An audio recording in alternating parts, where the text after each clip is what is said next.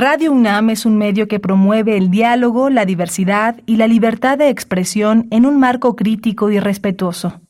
Los comentarios expresados a lo largo de su programación reflejan la opinión de quien los emite, mas no de la radiodifusora. Radio UNAM presenta Prisma RU. Una mirada universitaria sobre los acontecimientos actuales. Prisma RU. Relatamos al mundo.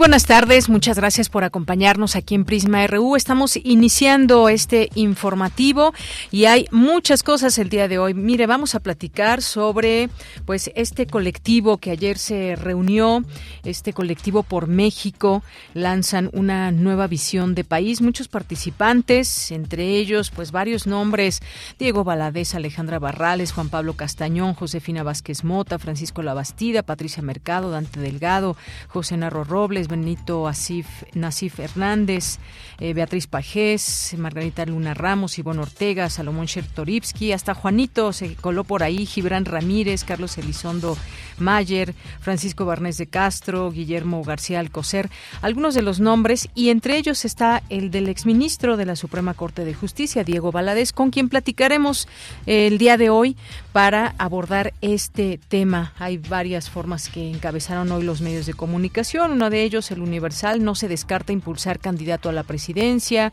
Reforma, por ejemplo, dice critican arbitrariedad y la manipulación, lanzan una visión de país. Vamos a platicar con él sobre esta propuesta que ayer se presentó y pues a ver qué nos dice el doctor Diego Valadez. Vamos a tener también una conversación con Marcela Fuente Castillo. Ella es diputada por el Distrito 15, secretaria de la Mesa Directiva del Congreso de la Ciudad de México, porque es eh, quien ha recibido esta ley Malena, que es una propuesta Quemar nuestros cuerpos es muestra de violencia extrema y eh, María Elena Ríos, quien ustedes conocen bien, es la saxofonista que fue agredida con ácido y que estaba a punto de salir su agresor. Las, los medios de comunicación y la intensidad con que se estuvo dando a conocer esta noticia que llegó hasta la propia presidencia de la República, pues evitaron que saliera este personaje eh, Juan Antonio Vera Carrizal de la cárcel. Así que vamos a platicar con Marcela Fuente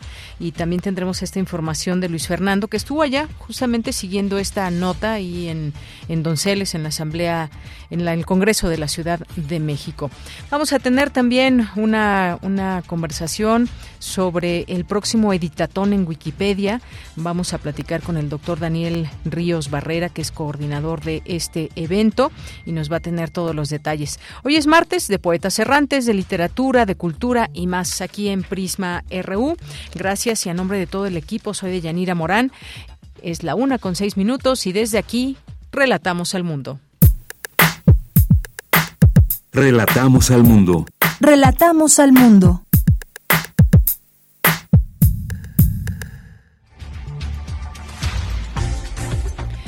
Una de la tarde con siete minutos y en este último día de enero, martes 31 de enero, en la información universitaria, la UNAM enfrenta nuevos desafíos al ofrecer un sistema educativo para una sociedad compleja, señala la directora de la Facultad de Ciencias Políticas y Sociales de la UNAM, Carola García.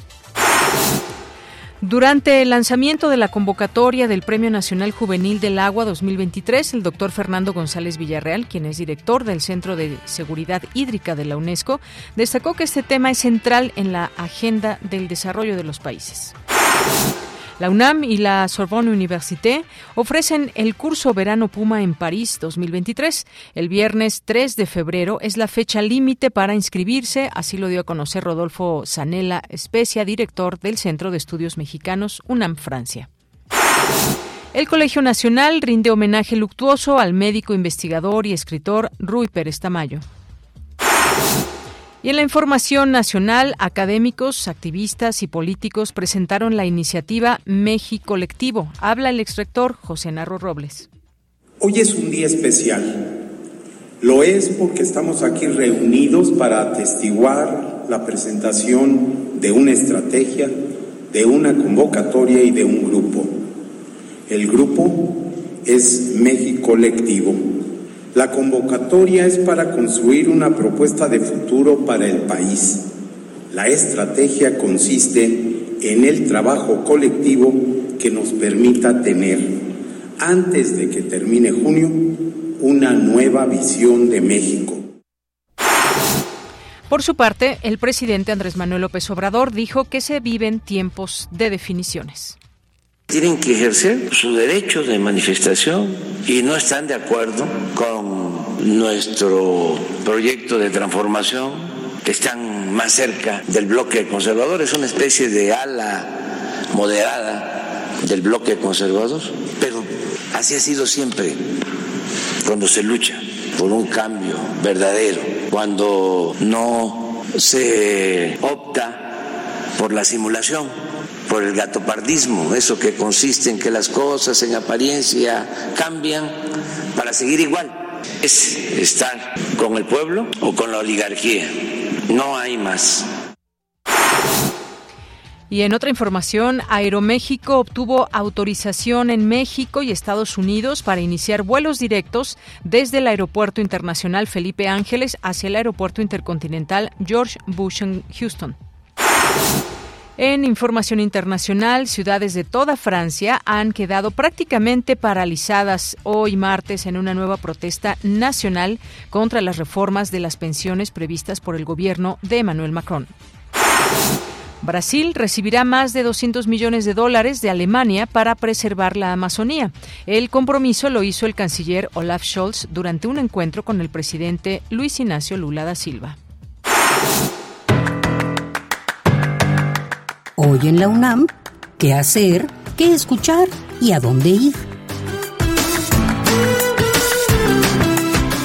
A partir de mañana primero de febrero, las salas Julio Bracho, José Revueltas y Carlos Monsiváis del Centro Cultural Universitario reabren sus puertas después de su cierre por trabajos de mantenimiento y actualización de equipos. En dichas salas podrás disfrutar del ciclo Enfermos de Amor, así como diversas cintas de la 26 edición del Tour de Cine francés y el estreno de largometrajes nacionales e internacionales. Las funciones se llevan a cabo de miércoles a domingo. Consulta la cartelera en el sitio oficial www.filmoteca.unam.mx. Te recomendamos las cápsulas de la serie Espacio Académico PAUNAM, bajo la conducción de Ernesto Medina y Sabrina Gómez Madrid. Te invitamos a escuchar el material en el que el maestro Ricardo Trujillo Correa, docente e investigador de la Facultad de Psicología de la UNAM, nos habla sobre el tema Amor y posmodernidad, intercambio y mercancía. Espacio Académico APAUNAM se transmite de lunes a domingo a lo largo de la programación de nuestra emisora. La Coordinación Universitaria para la Sustentabilidad de la UNAM, la Secretaría de Desarrollo Institucional, el Instituto de Geofísica y Tienda UNAM, entre otras entidades universitarias, organizan la Feria del Consumo Sustentable, que cuenta con la degustación de café y otros productos de la campaña de consumo sustentable, así como de la gama Orgullo México de venta en Tienda UNAM. Además, podrás adquirir alimentos orgánicos para eventos institucionales y reuniones familiares. La Feria del Consumo Sustentable se lleva a cabo hoy, de 13 a 16 horas, entre los institutos de Geofísica y Geología en Ciudad Universitaria. La entrada es libre, el aforo limitado y el uso de cubrebocas indispensable.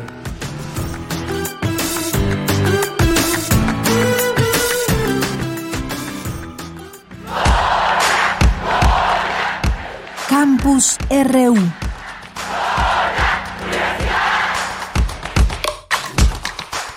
Entramos a nuestro campus universitario de este día, martes 31 de enero, con Cindy Pérez Ramírez. Envía la directora de la Facultad de Ciencias Políticas y Sociales de la UNAM, Carola García, mensaje de bienvenida a estudiantes de la Universidad Abierta. Te escuchamos, Cindy. Muy buenas tardes. ¿Qué tal, Deyanira? Muy buenas tardes. Es un gusto saludarte a ti y a todo el auditorio durante el mensaje de bienvenida a los estudiantes del Sistema Universidad Abierta y Educación a Distancia de la Facultad de Ciencias Políticas y Sociales del semestre 2023-2, Carola García, directora de esa entidad académica, señaló que como Universidad Nacional se tiene la labor de formar profesionistas capaces de enfrentarse al ámbito laboral actual y a los grandes problemas sociales de México y el mundo. Esta modalidad de universidad abierta forma parte de la oferta académica de la Facultad de Ciencias Políticas desde 1972. Durante la crisis sanitaria fue todavía más visible que estas estrategias son de gran ayuda para lograr que la facultad continuara eh, con sus labores docentes. Tanto la modalidad abierta como a distancia se imparten con la idéntica exigencia que los cursos del sistema escolarizado, fortaleciendo así nuestro liderazgo nacional como institución especializada en la formación de científicos sociales con un acento crítico que siempre ha caracterizado a nuestros estudiantes y a nuestros egresados. Por su parte, Patricia Guadalupe Martínez Torreblanca, secretaria del Consejo Técnico de la Facultad de Ciencias Políticas y Sociales, habló del perfil de los estudiantes del sistema de universidad abierta y a distancia y pues, también el aprovechamiento del aprendizaje.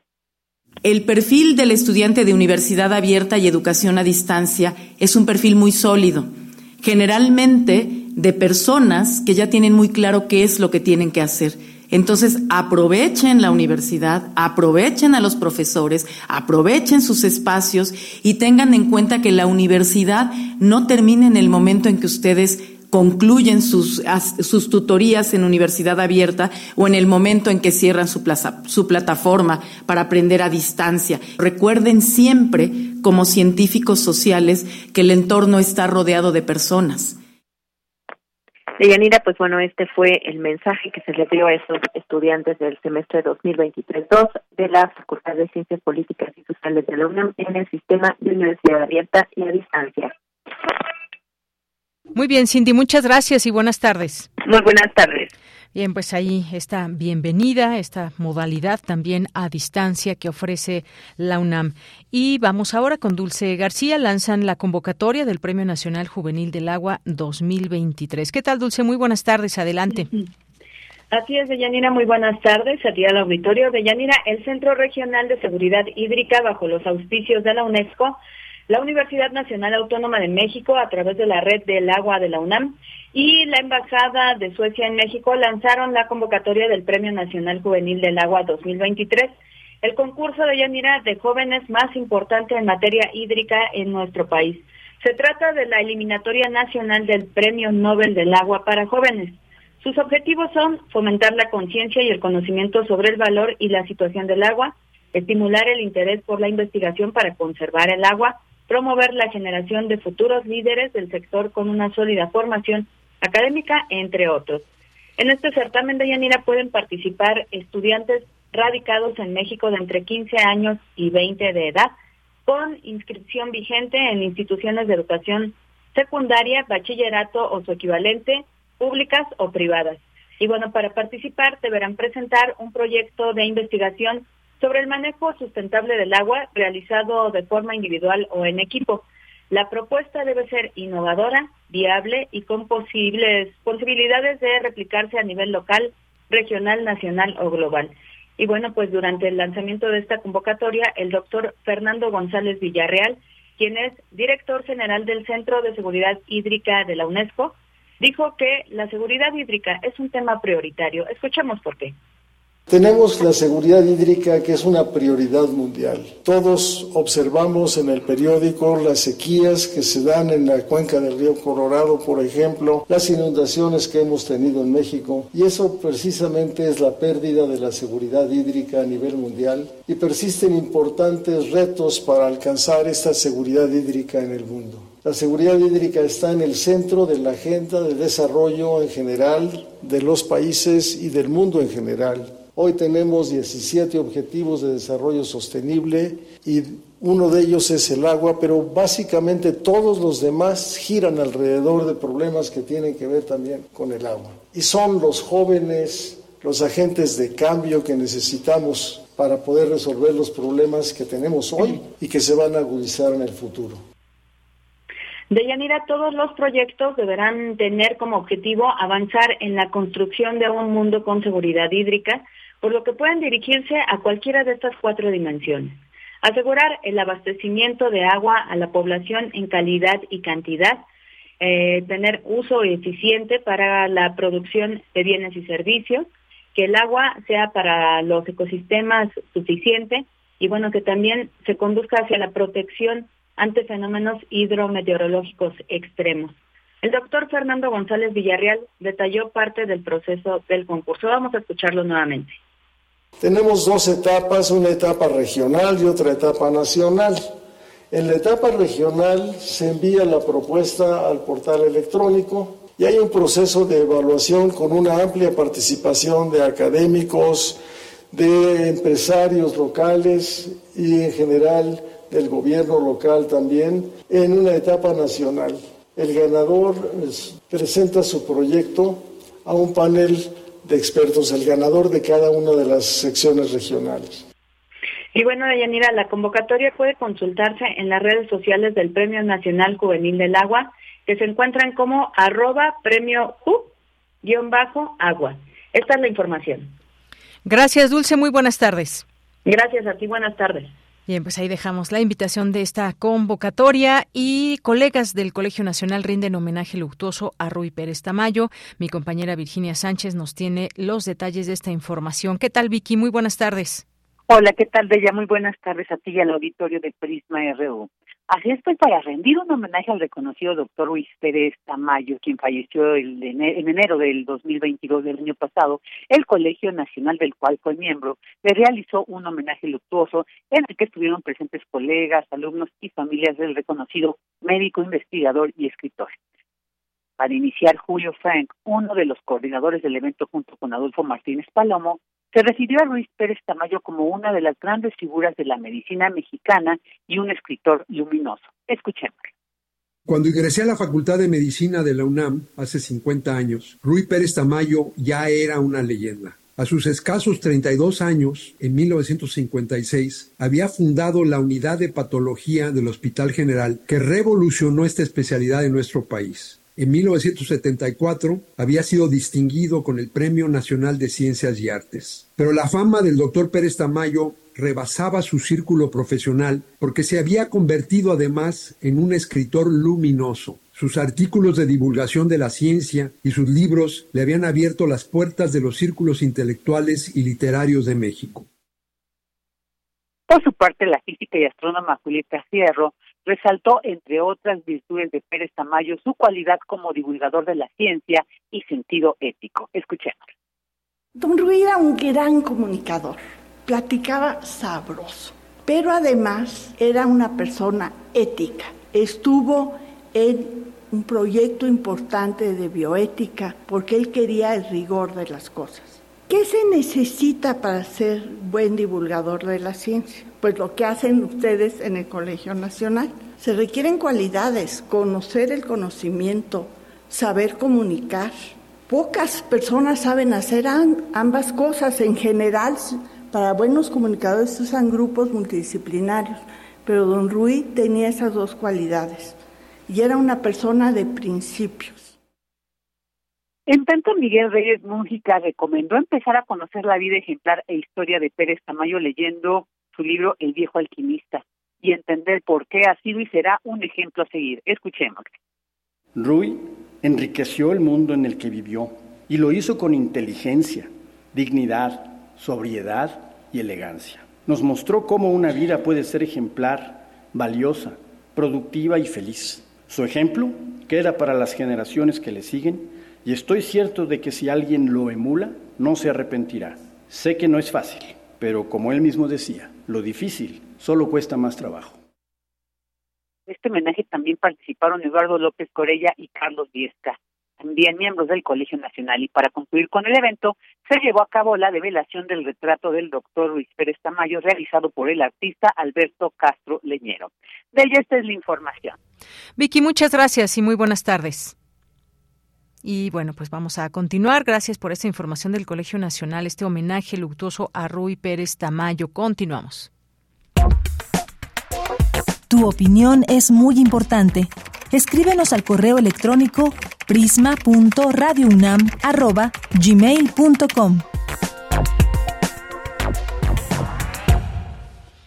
13 horas con 23 minutos, una con 23 minutos y vamos a comenzar con este tema que desde ayer ya comenzábamos a platicar, que nos, nos llamó la atención todo este grupo de personas que participan en, eh, pues, digamos, en la confección de un proyecto, de construir una estrategia de futuro del país, eh, una, una nueva alianza que, pues, ya comenzó a conformarse ante, pues, lo que han llamado la polarización y es el colectivo por México. Pero ¿qué es este grupo? ¿Quiénes lo conforman? ¿Cuáles, cuáles van a ser sus, sus líneas de eh, digamos, de, de darse a conocer, de estas propuestas que se recogen de personajes que hemos visto en distintos partidos políticos, sobre todo del PRI, del PAN, pero también hay académicos, también es, hay analistas, hay una diversidad en este grupo. Y en un momentito más vamos a platicar con el doctor Diego Valadez, que es una, una de las personas que participan en este grupo y que nos va a comentar sobre esto. Le decía que pues hoy lo destacan los distintos medios de comunicación, este surgimiento de México Colectivo, una organización que busca plantear alternativas a problemas nacionales de cara a 2024 y prevén presentar un documento con propuestas en junio. Eh, algo que también se comenta en los medios de comunicación es la ausencia del ex candidato a la presidencia de la República, en su momento por el PRD, Cuauhtémoc Cárdenas. Fue muy comentada su ausencia, aunque ha participado también en este, en este proyecto. Y hay varios datos, como lo destaca hoy en una nota amplia el diario El Universal. Dice muchas de las ideas que México, que México Colectivo surgieron del libro por una democracia progresiva de Cuauhtémoc Cárdenas, quien no asistió pese a ser invitado.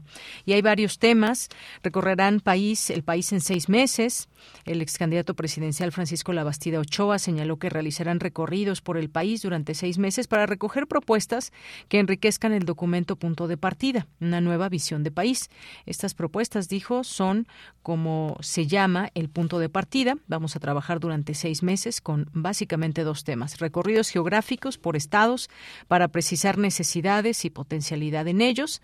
Además, también aseguró que analizarán los casos que vayan recogiendo para proponer soluciones que se incorporarán al proyecto final. Bueno, es parte de lo que dijo ayer Francisco Labastida, eh, ex candidato del PRI a la presidencia de la República. También hubo eh, otro participante de Movimiento Ciudadano, Dante Delgado, el coordinador nacional de este partido. Estimó que en los próximos cinco meses se alcanzará la participación de un millón de personas en México Colectivo a través de plataformas digitales y encuentros en todo el país. Subrayó que es un ejercicio ciudadano y no una plataforma de partidos de oposición. No hay colores, dice, está por encima de los partidos. Aquí vieron gente muy destacada de la vida pública del país que ha tenido responsabilidades estatales, municipales, pero sobre todo prevaleció la presencia de mujeres y hombres de todos los sectores de la sociedad. Es otro de los datos que destaca hoy la nota del Universal.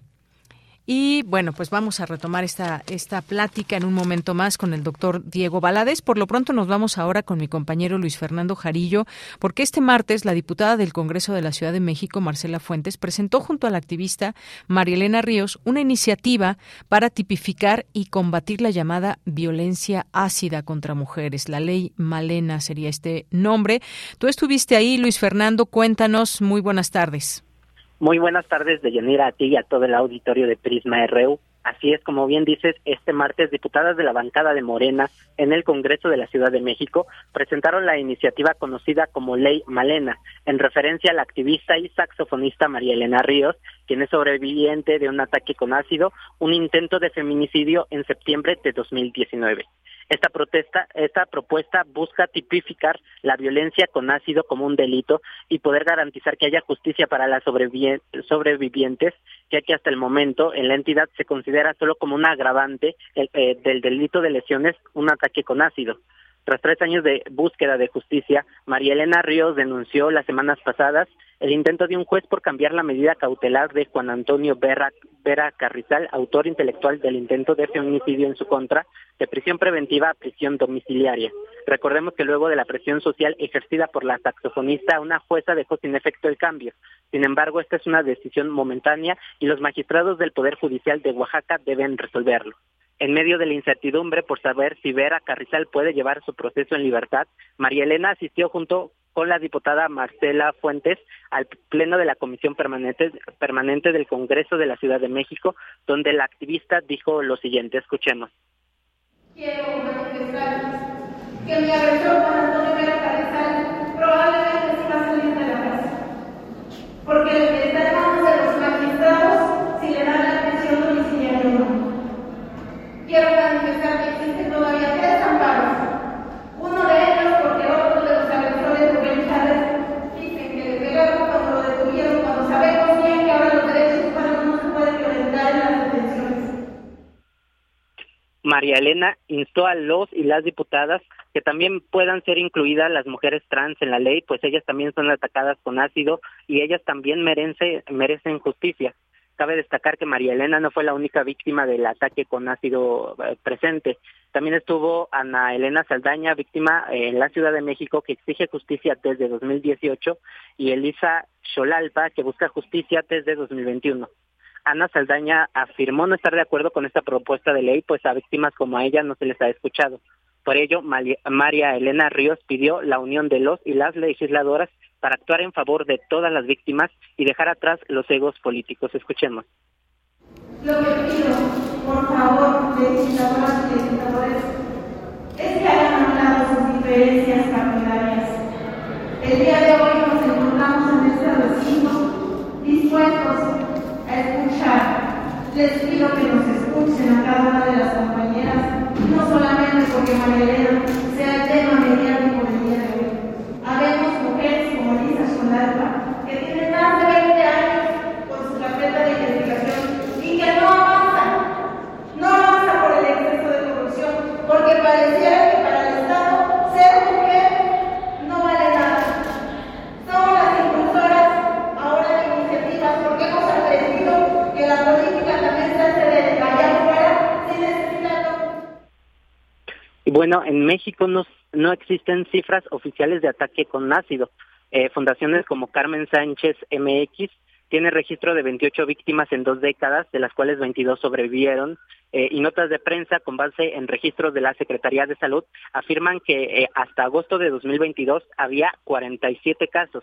Por eso, esta propuesta de ley propone la creación de un registro oficial a través eh, de la obligación de hospitales y centros de salud de notificar a las autoridades cuando se presenten lesiones de este tipo. En marzo habrá un foro abierto para poder discutir la iniciativa de ley y perfeccionarla. La diputada Marcela Fuentes dijo estar abierta al diálogo. A nivel federal se aprobó en, noviembre de, 2000 de 2022 en el Senado de la República una modificación al Código Penal para ampliar las penas a quienes cometan estos eh, delitos. Este es mi reporte de Yanira. Bien, pues muchas gracias. Gracias Luis Fernando Jarillo por esta información. Hasta luego. Hasta luego. Pues ahí se dieron cita María Elena Ríos, también esta otra persona, esta mujer que también fue agredida con ácido en la Ciudad de México y ahí los puntos en donde dice no está de acuerdo. Bueno, pues continuamos. Prisma RU. Relatamos al mundo.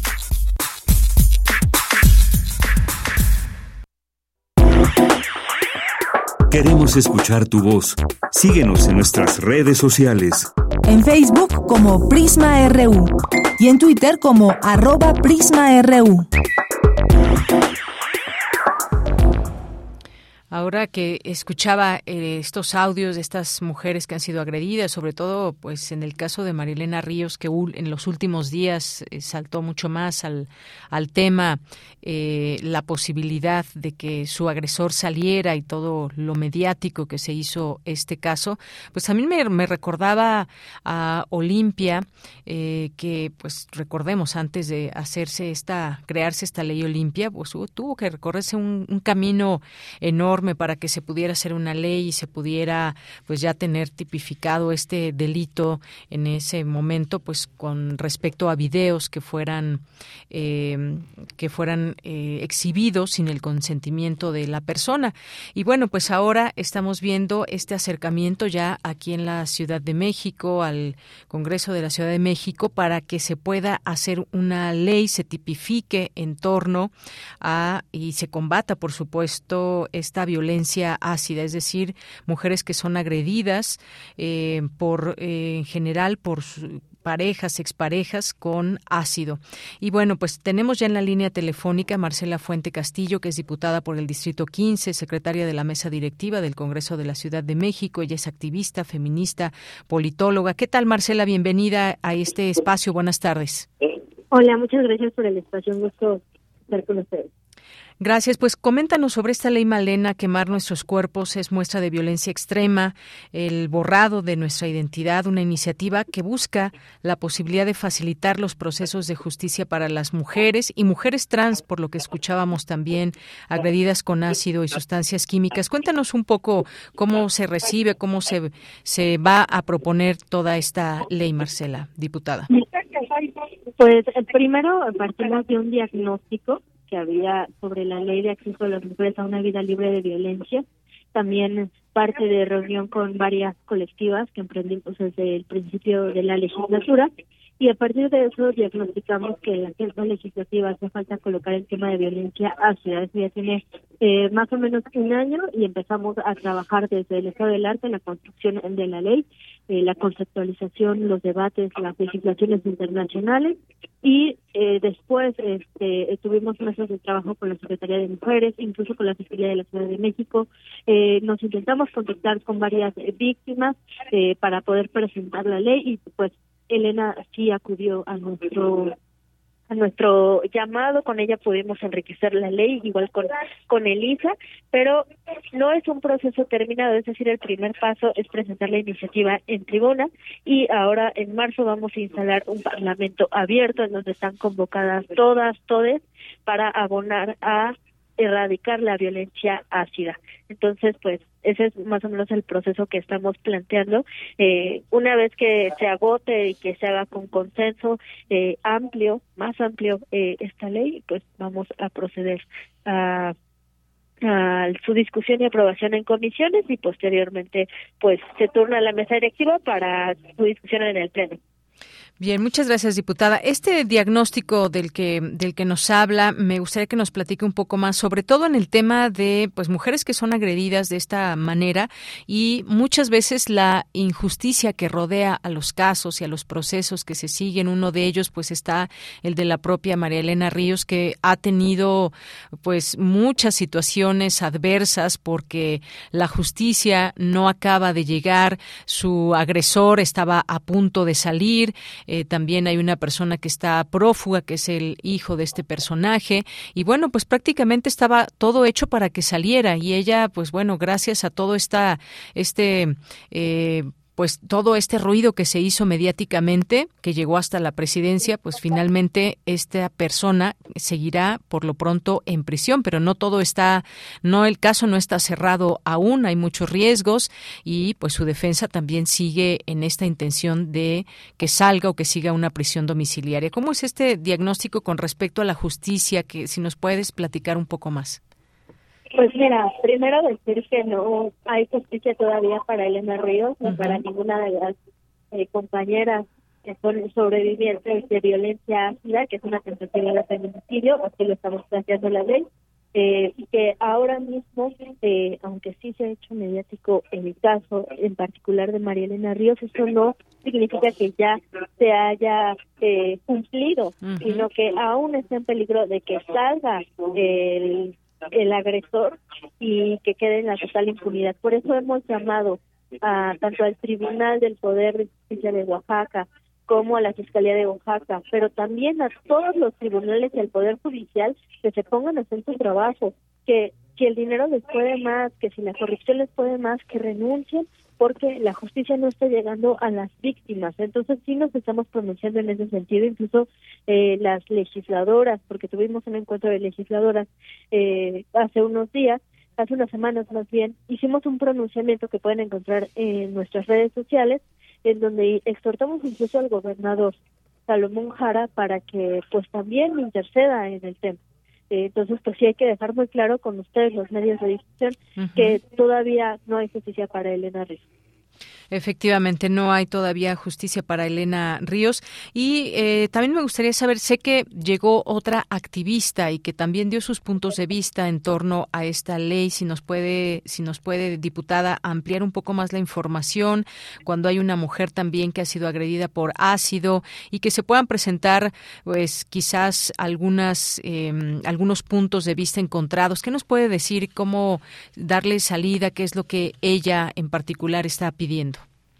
En el debate público es natural tener observaciones y diferencias y para eso justamente se presentan las iniciativas de ley que está colocando un debate público y por eso vamos a instalar el Parlamento abierto, que es donde pues podrá incidir incluso en la iniciativa de la ley, en analizarla, en ver qué es lo que se está reformando, porque aquí se están reformando varios temas y eh, sobre todo la ley de acceso a las mujeres a una vida libre de violencia, donde conceptualizamos eh, violencia ácida, los efectos psicológicos, los efectos físicos, porque no nada más son lesiones.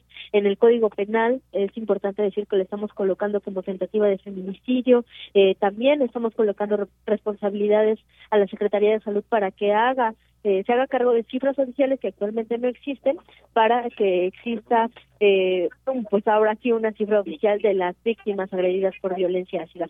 Entonces el tema eh, con la compañera eh, también sobreviviente es que ella argumenta que ese trabajo ya se hizo, que eso no abona, que lo ha manifestado en redes, que es una ocurrencia.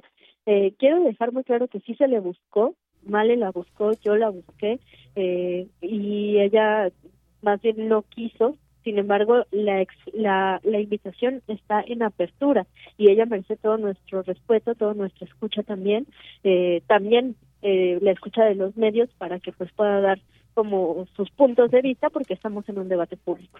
Muy bien, bueno, pues seguiremos atentos y atentas, diputada Marcela Fuente Castillo, porque es un tema que sin duda es muy preocupante, todo lo que hay alrededor de él, que es mucha injusticia y todas estas situaciones que tienen que pasar mujeres que pese a que son las víctimas y son las agredidas, pues muchas veces parecería que se beneficia a quien es el agresor.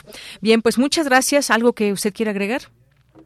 Pues que le demos seguimiento tanto a los casos de las compañeras, de todas las compañeras que son sobrevivientes de violencia ácida, también al Parlamento abierto y a los trabajos que en apertura y con diálogo y respeto vamos a estar generando. Muy bien, pues muchas gracias, diputada. Hasta luego. Hasta luego, gracias. Muy buenas tardes, la diputada Marcela Fuente Castillo, diputada por el Distrito 15, secretaria de la Mesa Directiva del Congreso de la Ciudad y este tema de la ley Malena que se está presentando el día de hoy. Una con 41, continuamos. Prisma RU. Relatamos al mundo. Hace unos momentos les decía de este colectivo que se ha eh, conformado, este surgimiento de México Colectivo, una organización que busca plantear alternativas a problemas nacionales de cara a 2024. Pero ¿qué es, es este colectivo? ¿Quiénes convocan a la acción? ¿Quiénes forman parte de este grupo? Pues vamos a platicar. Ya está en la línea telefónica el doctor Diego Valadez, doctor en Derecho, investigador emérito del Instituto de Investigaciones Jurídicas y también exministro de la Suprema Corte de Justicia de la Nación. ¿Qué tal, doctor Diego Valadez? Un gusto saludarle. Buenas tardes. Doctor, ¿me escucha? La invitación de Yanira. Ay, ya le escuché. Gracias, doctor, por tomarnos esta llamada. Pues me gustaría que nos platique un poco sobre este, sobre esta, este surgimiento. Eh, tengo entendido que para junio podrían presentar una especie de agenda o, temas que hayan ustedes recogido en los distintos estados que van a visitar y se trata de construir una estrategia de futuro de país. Cuénteme un poco, por favor. Sí, claro, con todo gusto. Se trata de una organización con características peculiares.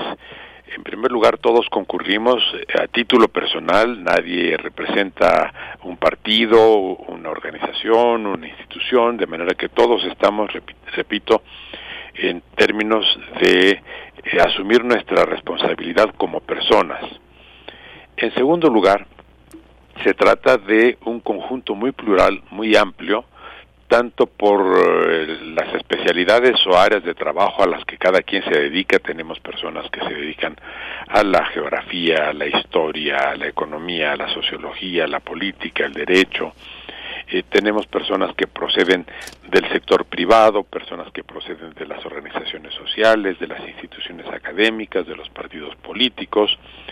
De manera que es una organización informal Vamos a constituirla, por supuesto, en una asociación civil simplemente para tener mayor capacidad de organización, sobre todo ahora que, como usted dice, vamos a tratar de tener presencia en los estados, pero no presencia nuestra, sino más bien presencia en el sentido de transmitir nuestras preocupaciones a las comunidades interesadas en los estados donde se reproduzca un proceso semejante de participación también de personas de los medios, de la academia, del sector privado, del sector social, del sector público.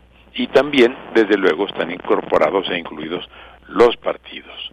Tratamos de que sea una eh, estructura totalmente horizontal, sin liderazgos, sin responsables, ni directivos, ni presidentes, ni nada por el estilo, y nuestro objetivo es, como usted lo señaló, Deyanira, a partir de este inicio eh, que le llamamos justamente punto de partida, ir generando un debate y más que un debate, una reflexión y un análisis acerca de lo, de lo que cada estado presenta como problema y de lo que en cada estado se pueda plantear como solución o soluciones estamos convencidos de que la voz de la ciudadanía es una voz muy potente en México y lo único que hace falta es que tenga un espacio en el cual darse a conocer, proyectar sus inquietudes, plantear sus soluciones y ya dependerá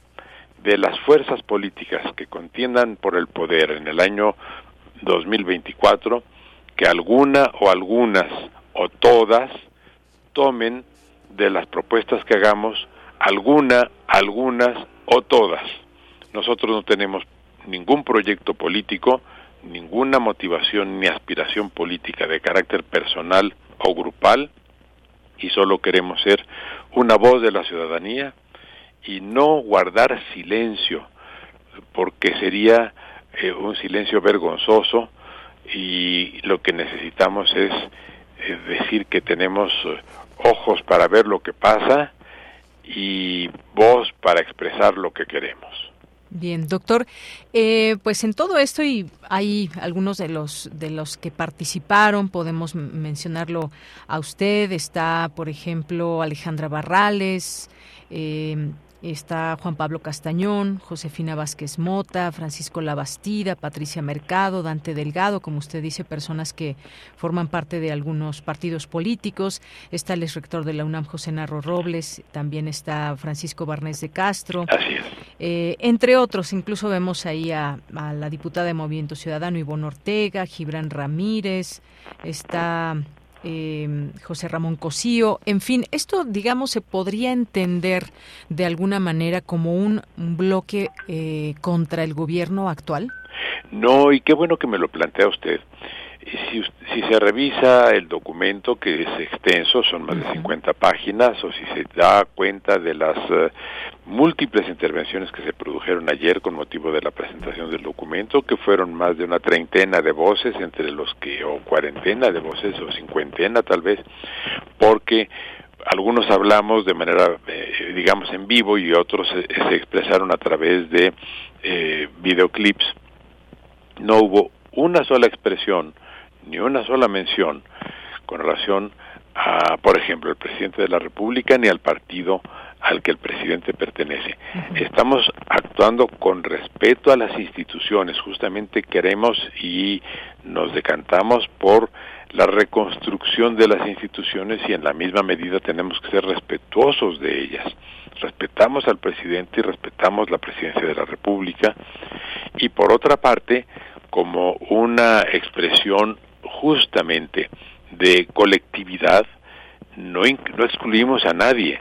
Están bienvenidas las personas que tengan simpatía o militancia en Morena, como las que tienen simpatía o militancia en otros partidos, o como muchos, que creo somos la mayoría, no tenemos militancia en ningún partido. Tanto así que se anunció una plataforma electrónica para que todas las personas que lo deseen puedan acceder a ella y opinar sobre el documento base, que es este punto de partida, sugiriendo adiciones, modificaciones, ampliaciones o incluso supresiones del documento. Y allí podrán asistir y concurrir todas las personas sin tener que identificarse de acuerdo con su filiación o afinidad o simpatía política, de suerte que justamente lo que queremos es que sea un, eh, una construcción transversal de este documento que aspira a contener soluciones y que no tiene ninguna pretensión en cuanto a una presencia política como tal, no nos inclinaremos ni por A, ni por B, ni por C. Tampoco quiere decir que seamos neutrales en el sentido de que no nos interesen los problemas del país. Estamos por las soluciones y estamos, eso sí, comprometidos con la democracia, en la que sí creemos. Por eso somos un, un colectivo. Muy bien. Y sí, justamente, y hay varias notas que lo consignan, eh, lo que sucedió el día de ayer.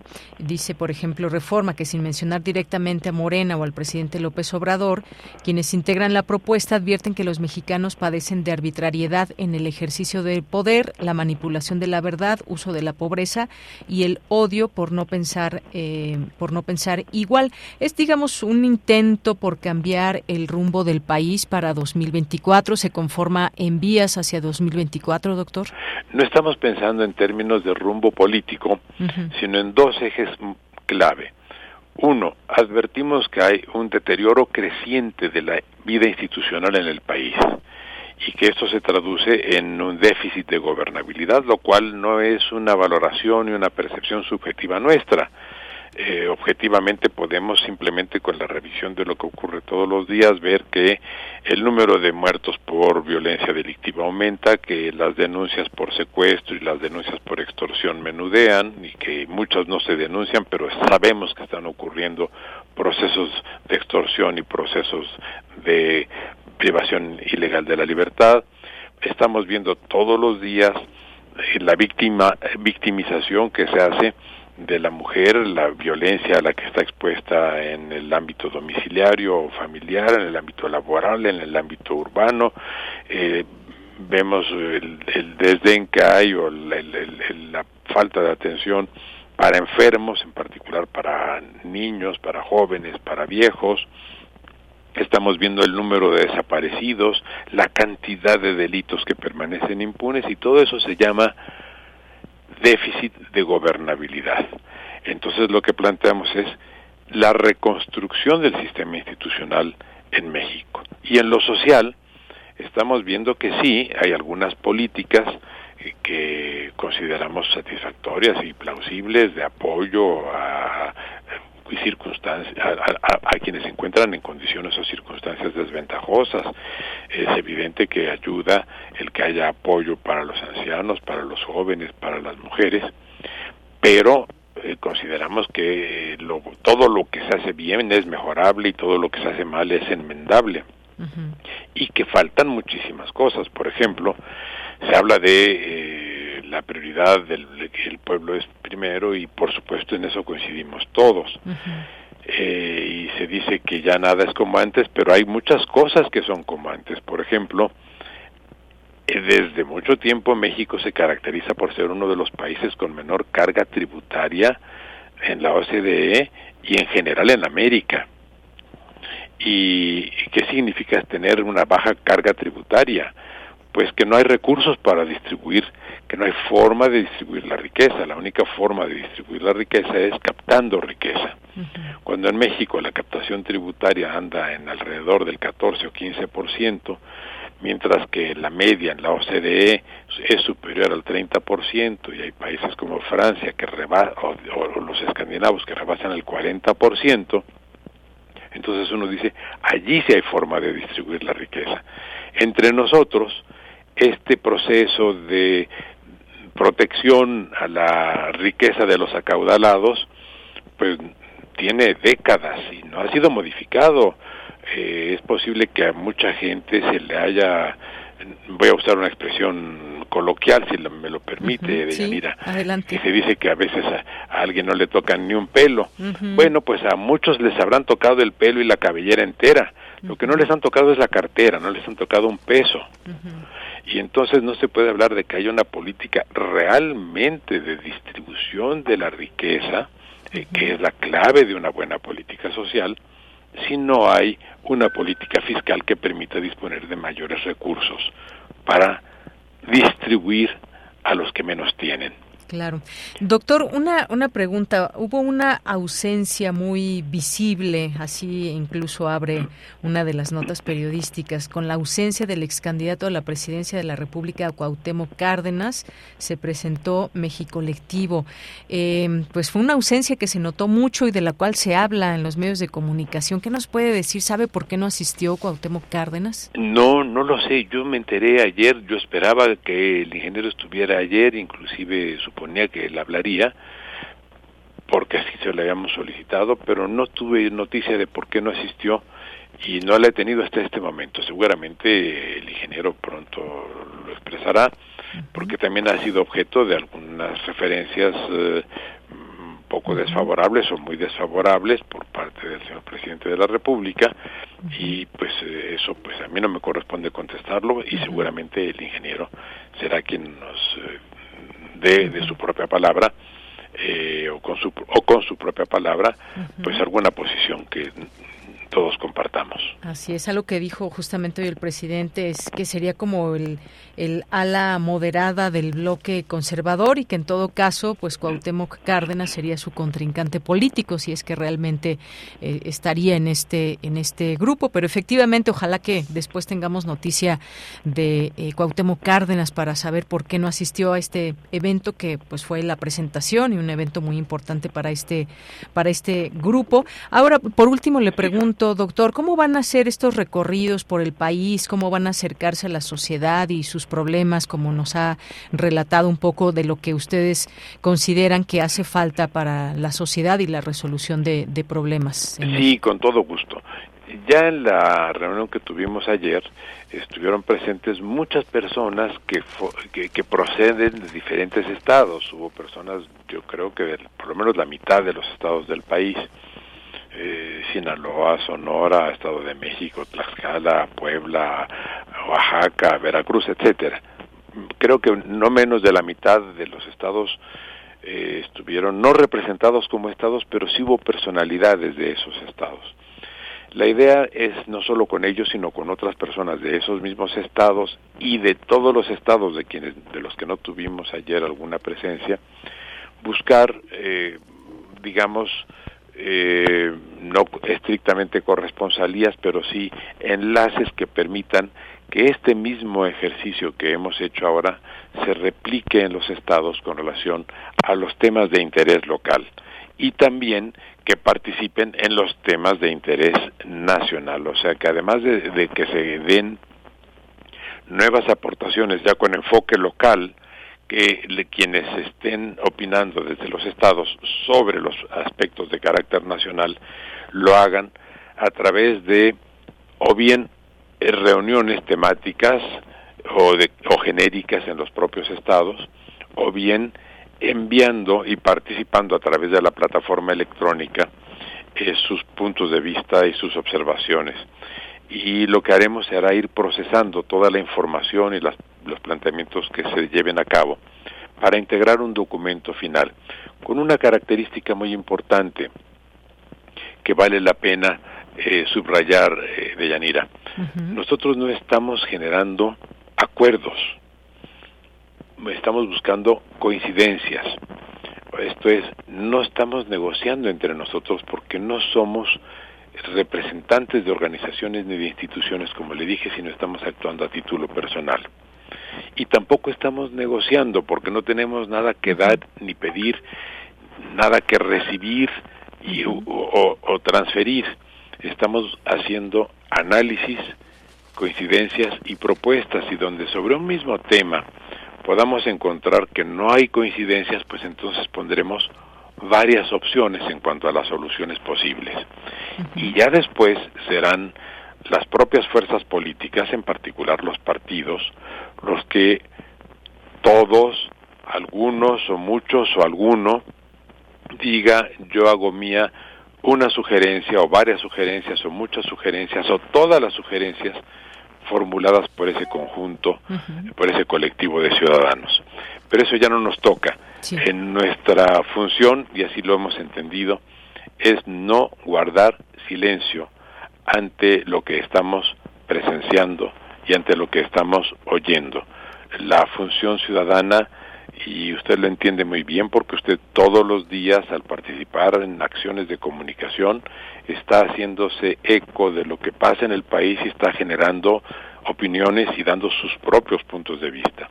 Y es lo que queremos hacer los ciudadanos, que no eh, que tenemos otra forma de y otros medios de actuar.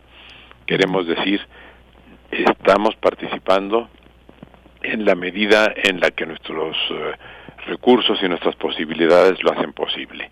No podemos guardar silencio ante el, ocaso de la vida institucional en el país, ni ante la crisis de, las, eh, de los problemas sociales que se siguen multiplicando en México. Muy bien. Doctor, pues no me resta más que agradecerle su tiempo, su análisis, que nos exponga sobre este México colectivo, donde participan académicos, activistas, políticos que presentaron esta plataforma el día de ayer. Muchísimas gracias. Le agradezco mucho su atención y un saludo muy cordial para usted y para el público que sigue su programa. Gracias. Buenas tardes, doctor. Hasta luego, gracias. Hasta luego. Fue el doctor Diego Valadez, doctor en Derecho, investigador emérito del Instituto de Investigaciones Jurídicas y también exministro de la Suprema Corte de Justicia de la Nación. Y ahí sus, su análisis sobre esto, la exposición sobre este tema. Importante, por supuesto, seguirle la pista a todo ello. Habrá un documento, habrá algo que exponer en junio y durante este tiempo pues estarán en estos acercamientos en estas visitas en los distintos estados de la República Mexicana. Pero ya saben, como lo que nos importa también y nos interesa mucho, le preguntamos, ¿usted qué opina de esta plataforma que ayer se presentó y que, pues por ahí si nos estuviera escuchando el ingeniero Cuauhtémoc Cárdenas, está cordialmente invitado a este espacio y que nos platique pues más de esto, de esto que están haciendo y sobre todo quizás pues de esa, de esa ausencia que tuvo el día de ayer. Las interpretaciones pueden ser muchas, pero pues no sabemos a ciencia cierta qué fue lo que sucedió con esta invitación. Como decía el doctor Diego Valadez, sería uno de los oradores en este evento y simplemente pues no, no fue y eso pues para muchos habla, habla de de algo que quizás no, no, no sabemos, pero pues ya nos enteraremos en su momento porque no estuvo el ingeniero Cuauhtémoc Cárdenas o bien su participación en este México colectivo. Vamos a hacer un corte, regresamos a la segunda hora de Prisma RU. Tu opinión es muy importante. Escríbenos al correo electrónico prisma.radiounam@gmail.com.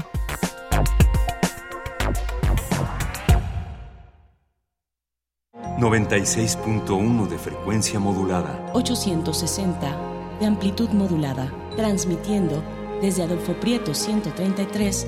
...en la Colonia del Valle. Escúchenos en nuestra página web radio.unam.mx. Radio UNAM, experiencia sonora.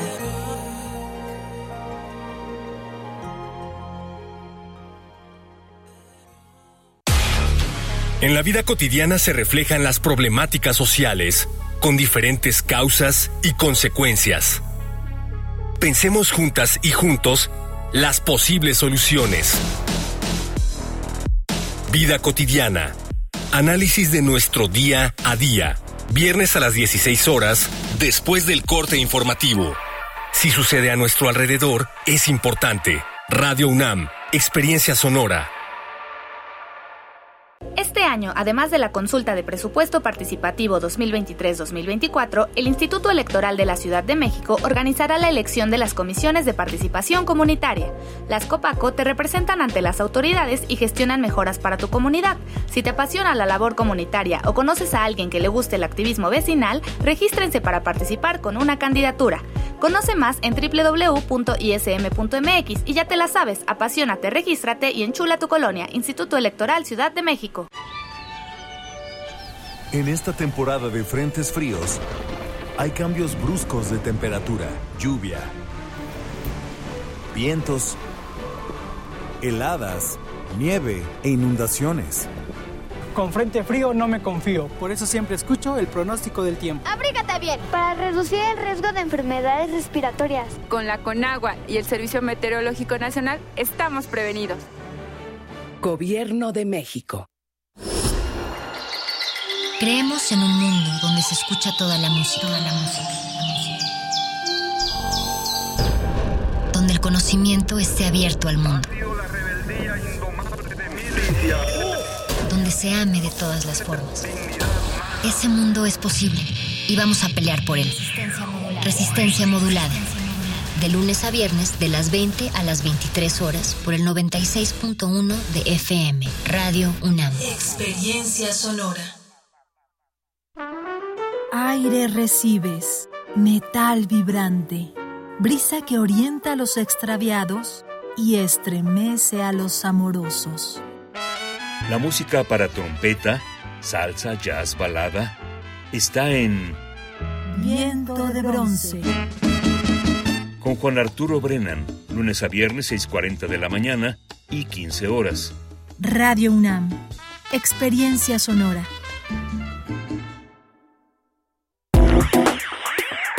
Queremos escuchar tu voz. Síguenos en nuestras redes sociales. En Facebook como Prisma RU y en Twitter como arroba PrismaRU.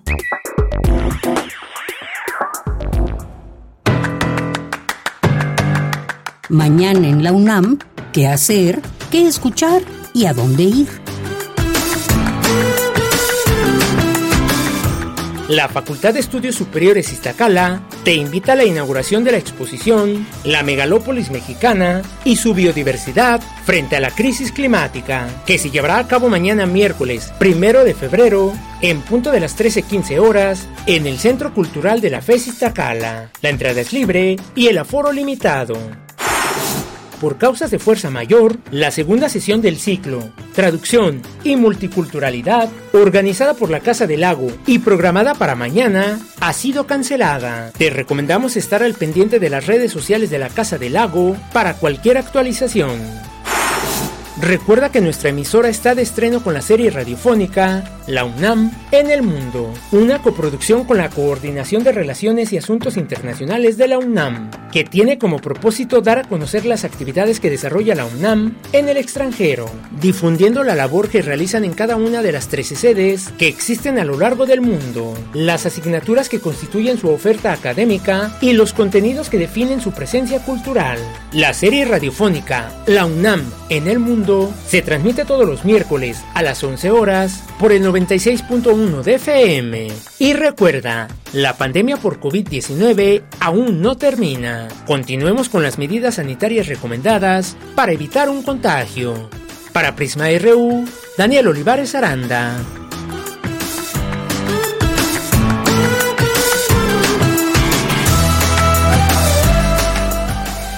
Dos de la tarde con seis minutos, estamos de regreso aquí en Prisma RU y ahí platicábamos de esta eh, propuesta que se hace desde México Colectivo y todos los participantes que se dieron cita el día de ayer, menos Cuauhtémoc Cárdenas, y eh, también entre algunas otras cosas que vemos en los temas nacionales, pues está eh, las llamadas corcholatas. A mí nunca me ha gustado ese nombre, pero bueno, así mismo se asumen y así hablan respecto a las corcholatas, que son pues las personas que han, digamos, tenido un interés por participar o ser en su momento candidatas o candidatos de, de, Morena para suceder a el presidente López Obrador.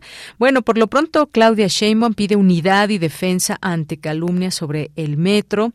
Hizo un llamado a mantener la unidad frente al proceso que se avecina en 2024 en reunión con diputados de Morena. Y bueno, pues pidió unidad a los morenistas para defender a compañeros que sean calumniados, dijo no solamente yo, sino otros que puedan, otros y otras que puedan ser calumniados. Y bueno, pues ya ven toda esta situación que se dio el fin de semana pasado en la delegación, en la alcaldía, perdón, en la alcaldía Cuauhtémoc y la respuesta que dio la alcaldesa Sandra Cuevas. Bueno, pues de pronto así el nivel político que manejan algunos personajes. En caso de Monreal dice que no confía en que Morena haga la encuesta y él sostuvo que es un paso positivo estar entre los aspirantes del partido para 2024, pero afirmó que prefiere la, la definición de la candidatura en elección primaria. Bueno, pues ahí todas y todos opinando al respecto de este tema y dice que no le da confianza que el partido haga todo el proceso. ¿Y qué dice, por ejemplo, Marcelo Ebrard? Pues él pide una encuesta abierta y transparente en Morena. El secretario de Relaciones Exteriores, Marcelo Ebrard, dijo que la selección de candidatos de Morena a la presidencia será a través de una encuesta abierta a la población, eh, la cual debe ser transparente y respetarse. Y bueno, pues también por ahí se, dan otros, eh, Noroña, que también alzado la mano, en fin. Vamos a ver ahora qué dicen ustedes por aquí en las redes sociales. Gracias por estar sintonizando Prisma RU 96.1 de FM y en www.radio.unam.mx. Por aquí nos escriben, nos mandan saludos, nos mandan fotos y más. Zacarías Miguel Alonso nos dice eh, qué hermoso programa. Gracias por regalarnos tanto. Pues muchas gracias, Zacarías Miguel Alonso, a ti por escucharnos, por estar presentes. Eso también nos hace muy, muy felices. Muchas gracias. Nos escribe por aquí Refrancito, Jorge Fra, nos dice excelente forma de luchar en contra de gente irracional.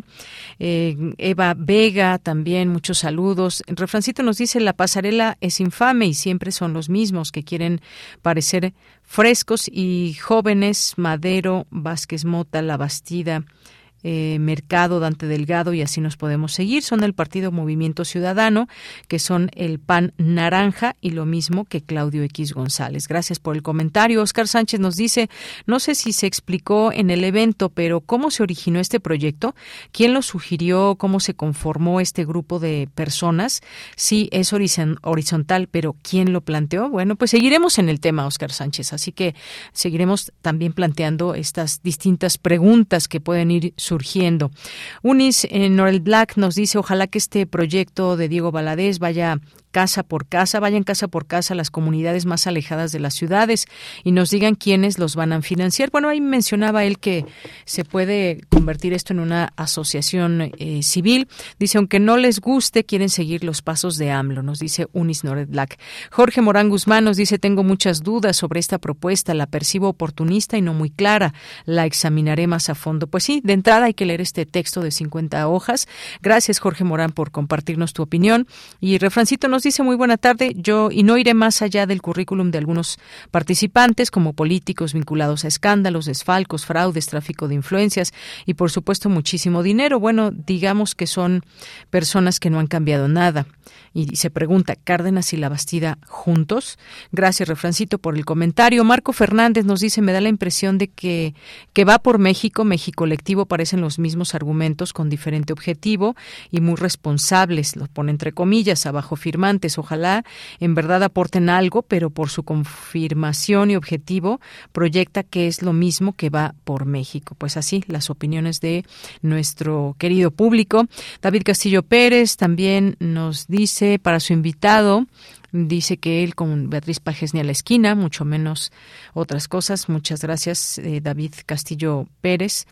David Castillo Pérez, muchas gracias. Jorge, atento a la información de hoy, muchos saludos. Dice, tengo amistad con un ingeniero civil formado en el IPN, se doctoró en estudios sobre el agua de la Universidad de San Davis en San Diego, Estados Unidos, y debido a envidias y obstáculos en el INTA, México, ahora eh, desarrolla tecnología para agua en Estados Unidos. Ya es estadounidense.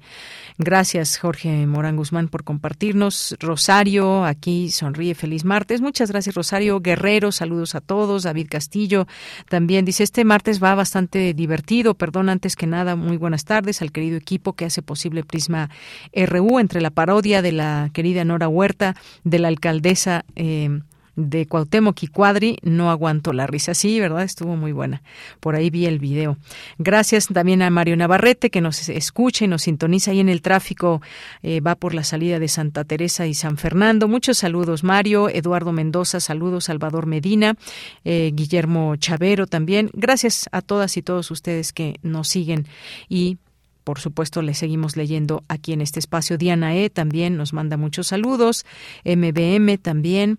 Eh, y también muchas gracias aquí a Jorge, que eh, dice que le da mucha flojera, otra organización de gente quemada de políticos, principalmente intelectuales, etcétera, son más allegados al prianismo. Bueno, pues ahí sus opiniones, ¿eh? tal cual, todas son bienvenidas. Nos vamos ahora a la información con mi compañera Cristina Godínez. En Francia tendrá lugar el curso Verano Puma París 2023. Adelante, Cristina. Hola, ¿qué tal, Deyanira? Un saludo para ti y para el auditorio de Prisma RU. La UNAM, a través del Centro de Estudios Mexicanos UNAM Francia y en colaboración con la Universidad de la Sorbona, llevará a cabo este curso que está dirigido a la comunidad estudiantil y a los profesores. El objetivo es que mejoren sus competencias en el idioma francés y conozcan la cultura de ese país. Además, esta actividad es resultado de la cooperación entre la UNAM y la institución francesa, afirmó Rodolfo Zanella, especia director del SEM UNAM Francia. El curso será de 54 horas y estará a cargo de un equipo de profesores del Servicio de Innovación por el Aprendizaje de Lenguas de la Universidad de la Sorbona. Zanella Especia aclaró que no se trata de un curso tradicional de francés, ya que su enfoque es más académico para que al concluirlo las personas puedan realizar la movilidad hacia naciones de habla francófona. Se recibirá a jóvenes de 18 años en adelante desde el bachillerato hasta el posgrado con conocimiento básico de francés, debido a que la enseñanza se realizará durante las vacaciones de verano de la UNAM. Los interesados deben inscribirse en el sitio www.francia.unam.mx diagonal verano Puma y la fecha límite para registrarse es el viernes 3 de febrero. El curso tendrá lugar del 3 al 21 de julio en Francia. Deyanira, este es mi reporte. Buenas tardes. Gracias, Cristina. Muy buenas tardes. Internacional RU. Pues muchos bloqueos allá en Francia, paralizadas muchas ciudades, entre ellas París. Y bueno, pues hoy no podemos escuchar Radio Francia Internacional, pero tenemos algunos, algunos temas. Justamente que ayer que comentábamos esto de lo que decían desde la Organización Mundial de la Salud, que pues no hay que confiarse y que siguen casos todavía muy latentes de COVID-19, personas que mueren, aunque en mucho menos cantidad que cuando no había vacunas y demás. Hoy pues también eh, se informa desde México ahí en la mañanera el subsecretario de Prevención y Promoción de la Salud, Hugo López Gatel, que los casos de COVID correspondientes a la sexta ola van en descenso y dice que esta curva comenzó a registrarse desde hace 15 días del presente año, lo cual no significa que nos confiemos, así que tengan mucho cuidado.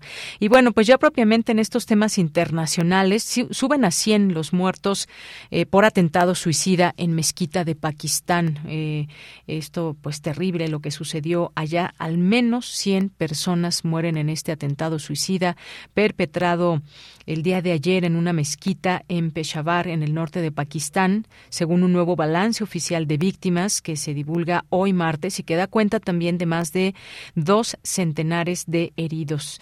El ministro principal en funciones de la región confirmó que ya eran 95 las víctimas mortales, mientras que 221 personas más figuran en la lista de heridos. Los servicios de emergencia concluyeron la búsqueda de posibles víctimas entre los escombros, escombros del templo. Responsable político también afirmó que ya abrieron investigaciones para tratar de esclarecer la autoría del ataque en el interior de la mezquita de Police Lines después de que este, el grupo Tehrik eh, Taliban Pakistán, conocido como los talibán pakistaníes, se haya desmarcado de las reivindicaciones planteadas inicialmente por dos de sus comandantes. Bueno, pues así esta información desafortunadamente que se tiene en torno a esto que sucedió el día de ayer. Y bueno, pues el Congreso de Perú, por otra parte, aprueba reconsiderar votación sobre adelanto de elecciones. Todavía muchas cosas que están sucediendo allá en Perú, las manifestaciones, qué pasa con la presidenta Dina Boluarte y el Congreso. Pues el Congreso de Perú aprobó el día de ayer un pedido para reconsiderar la votación que el viernes pasado rechazó un proyecto para que las elecciones generales en el país se adelanten a octubre de este año año. Y pues veremos qué sucede en este lugar, porque además, ¿qué pasará en estas elecciones con esta división tan fuerte que hay entre las personas que habitan eh, Perú, entre los habitantes de Perú, quienes quieren que se respeten las elecciones y que gane su candidata o candidato y los otros están igual y ante este ambiente de crisis, pues puede haber ciertas situaciones. Continuamos. Queremos escuchar tu voz. Síguenos en nuestras redes sociales. En Facebook como Prisma RU y en Twitter como arroba PrismaRU. Dos de la tarde con 18 minutos, pues en el marco del Día de la Niña y la Mujer en la Ciencia, el próximo 11 de febrero, la Comisión de Género del Instituto de, eh, a ver, ahorita les digo cuál instituto, junto con las comisiones de otros cuatro institutos, están organizando un editatón en Wikipedia con el objetivo de disminuir el sesgo de género y visualizar a mujeres científicas. Así que, pues hoy hemos invitado, eh, era el Instituto de Investigaciones Biomédicas, también participa en biología, ecología, fisiología celular y matemáticas de la UNAM. Y para hablar de ese tema tenemos ya al doctor Daniel Ríos Barrera, que es coordinador de este evento Editatón en Wikipedia y nos va a platicar de qué trata. ¿Qué tal, doctor Daniel? Muy buenas tardes. Hola, ¿qué tal? Buenas tardes. Muchas gracias por la invitación. Pues a usted gracias por respondernos esta llamada y cuéntenos por favor de qué se trata este editatón en Wikipedia.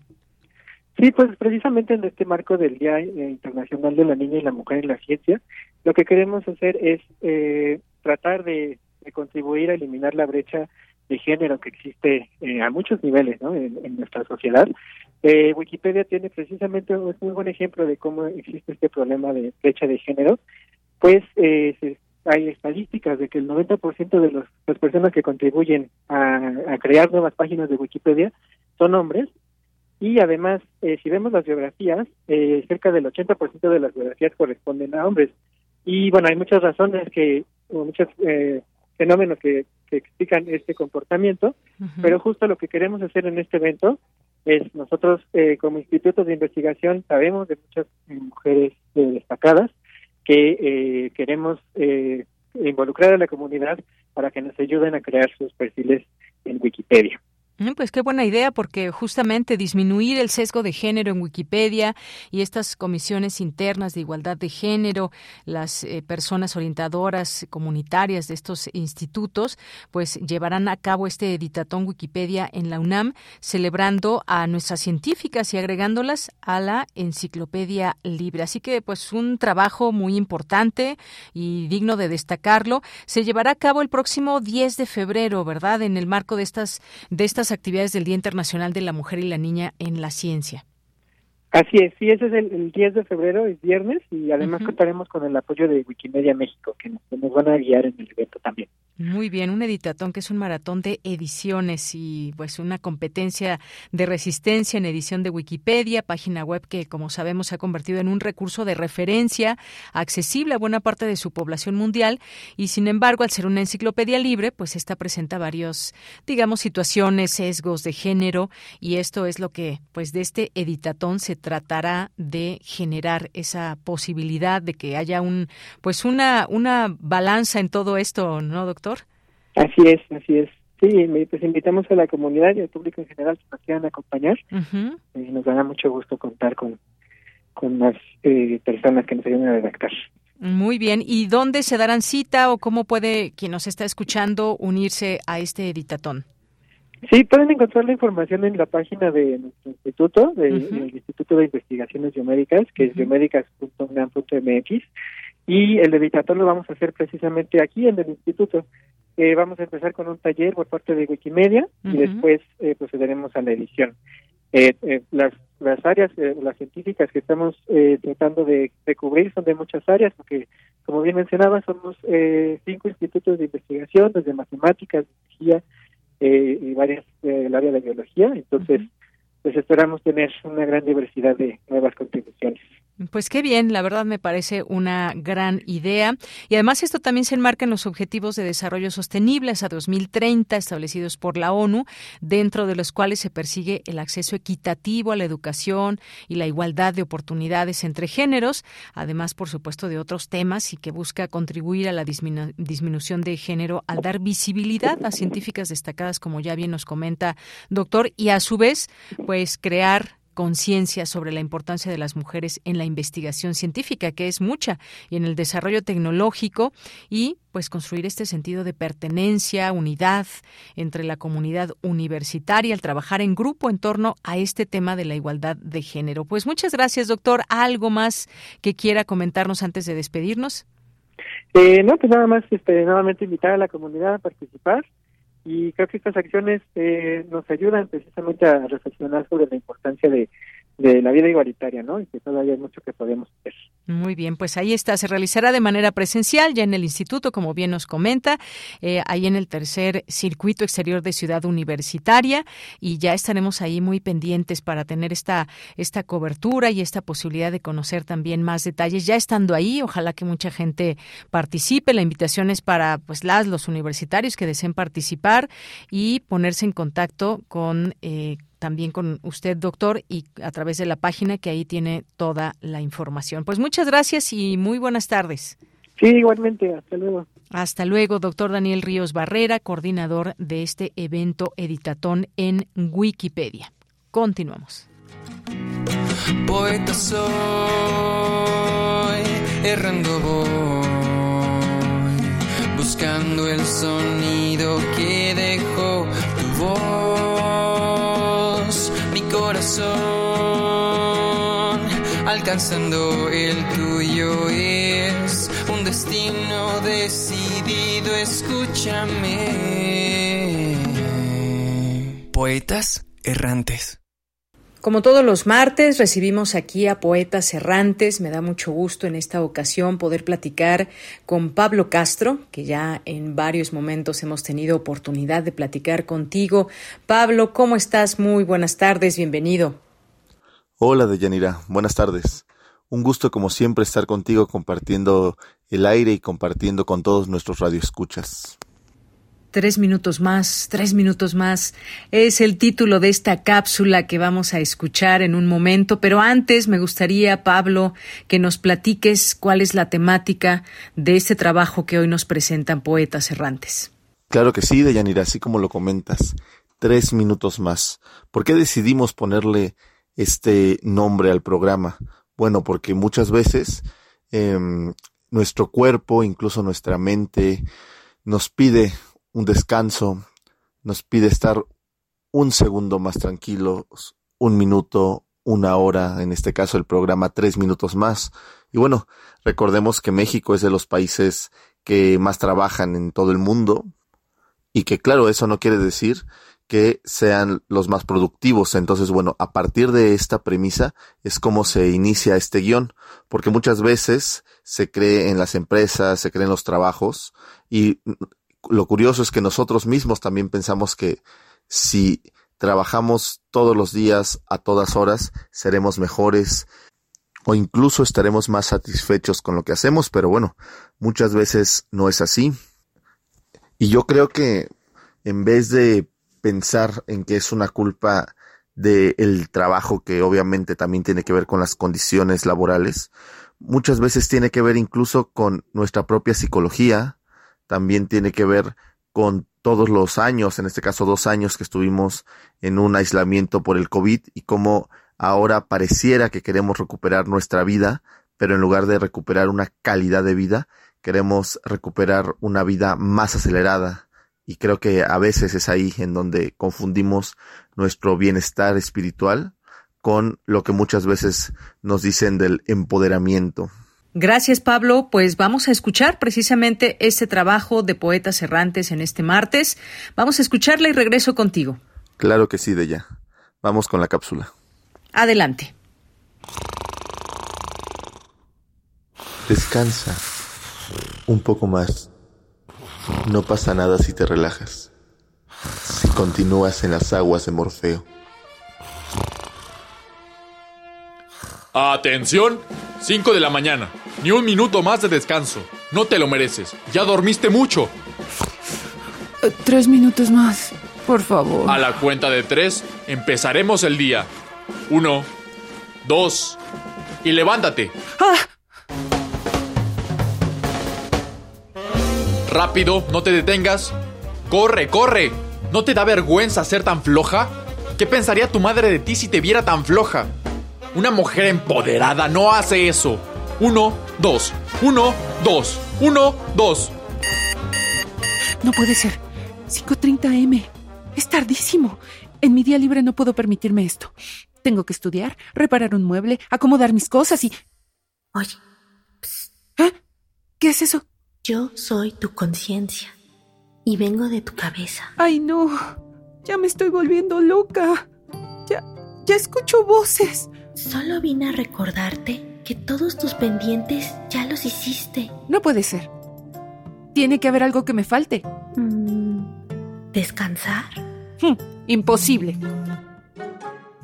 Hola, dime, ¿para qué me necesitas? Hola, José.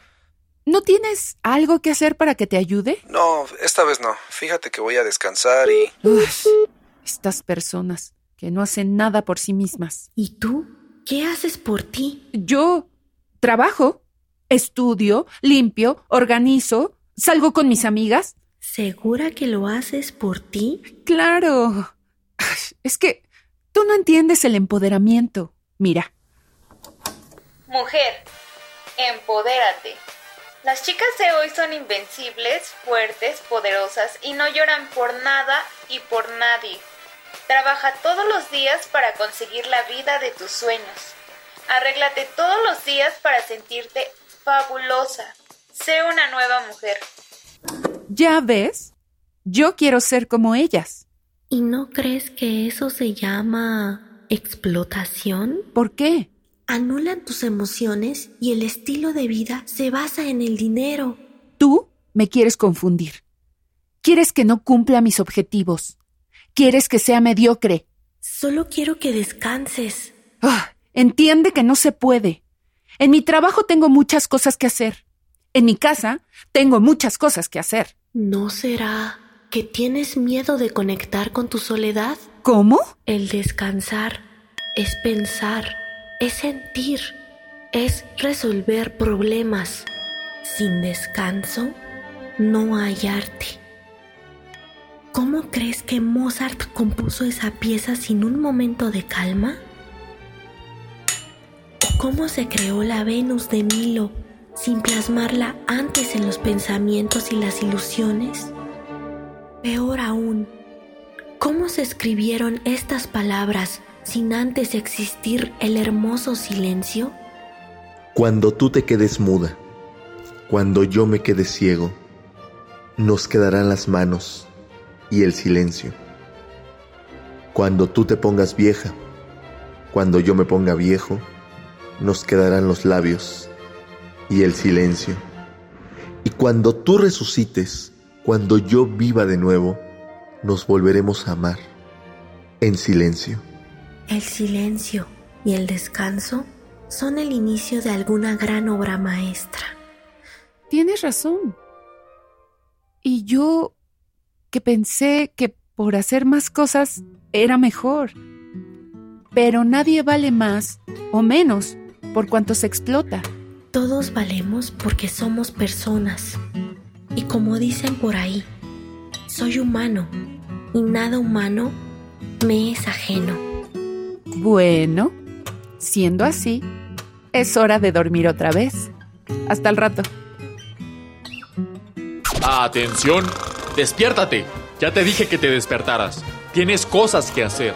Alguien como tú no puede descansar. ¡Ey! Hazme caso. Por más voces que tengas, por más personas que te digan que el mundo no se detiene, tú respira, crea, ama y siente lo que es vivir no producir para vivir. Gracias, Pablo. Y cuéntanos tú, ¿cada cuándo descansas? ¿Haces ese alto en el camino o no? Creo que nos identificamos de alguna manera con esta parte donde nos hablan eh, eh, en la cápsula de nuestra conciencia. ¿Qué nos dice la conciencia sobre el trabajo, sobre el descanso, que es necesario, que es un derecho? Además, eh, ¿cómo vivimos ese, ese descanso o ese momento? ¿Cómo llegamos a, a decir necesito hacer un alto en el camino? Cuéntanos parte quizás de tu experiencia, porque creo que esto está lleno de vivencias, estas cápsulas que nos presentan, Pablo. Sí, así como lo comentas, este programa y todos los programas que hacemos aquí en Poetas Errantes surgen de vivencias y bueno, en particular este programa nació porque yo me di cuenta que muchas veces cuando estoy cansado, cuando tengo cosas que hacer, em, cuando hay muchos deberes, tareas pendientes, etcétera, todo, todo lo relacionado con este mundo del teatro, de la radio, familiares, etcétera, Mm, muchas veces no fluye como debería fluir en este caso la creatividad, ¿no? Que se dice en el guion. Muchas veces a uno le cuesta más eh, pensar, muchas veces a uno le cuesta más estar más sensible incluso para, para escribir. Entonces, por supuesto que, que es un arma de doble filo, ¿no? Porque por un lado, uno podría pensar que está todo el tiempo haciendo cosas, entre comillas, pero por el otro lado, vivimos en una manera ciertamente automática y yo particularmente creo que a día de hoy el relajarnos y el pensar podría ser una gran arma contra sistema, ¿no? En, en, todo lo que, lo que puede englobar el sistema. Porque también no solo el descanso sirve para la creatividad, también sirve para tener un pensamiento crítico de la vida. Entonces, si no nos damos esos minutos más para pensar, esos minutos más para descansar, eh, podríamos llegar a este error que es muy común en las nuevas generaciones, que es seguir produciendo, seguir haciendo, pero sin una razón o sin un sentido en, en realidad. De nueva cuenta, gracias Pablo. Un gusto siempre saludarte y poder escuchar este trabajo cada martes aquí en Prisma RU de Poetas Errantes. Muchas gracias y hasta luego. Al contrario de ella, gracias a ti siempre por el apoyo y obviamente gracias a todos mis compañeros de Poetas Errantes que siempre, siempre, siempre son unos enormes profesionales y sin ellos no podría existir este y todos los demás programas. Y nos vemos pronto en el aire de ella. Cuídate mucho. Continuamos. Esta es una producción de Poetas Errantes, unidos con la poesía y el corazón. Algo en ti me es muy familiar. Hay algo en este encuentro que no quiero olvidar. Poeta soy.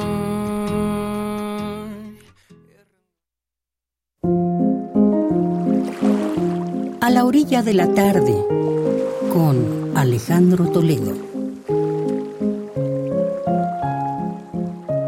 Continuamos en esta sección de literatura con Alejandro Toledo. Como cada 15 días tenemos aquí su presencia vía telefónica, aquí en A la orilla de la tarde. Alejandro Toledo es escritor y ensayista y nos acompaña en este 31 de enero. ¿Qué tal Alejandro? ¿Cómo estás? Muy buenas tardes.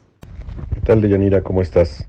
Alejandro, hoy nos vas a platicar de La Tierra Baldía de T.S. Eliot, un libro centenario por una nueva traducción mexicana a cargo de Hernán Bravo Varela, que publica el Fondo de Cultura Económica. Cuéntanos, por favor, sobre esta recomendación que nos tienes el día de hoy.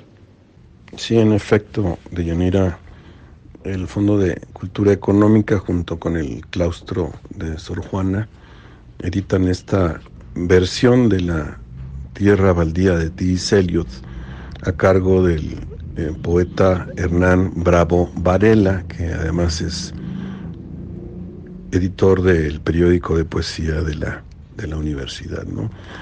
Eh, es importante pensar que hay una escuela mexicana de traducción, recuerdo que esto lo defendía José Emilio Pacheco en alguna conversación que tuve con, con él, y esa escuela mexicana de traducción consiste en, en escritores, sobre todo en, en, autores mexicanos, digamos, que, que se enfrentan a la, a la poesía del, del mundo y, y ofrecen sus, sus, versiones. ¿no? Hay al respecto una antología importante que está en el Fondo de Cultura Económica de Marco Antonio Montes de Oca, que se llama El, Surco y la Brasa.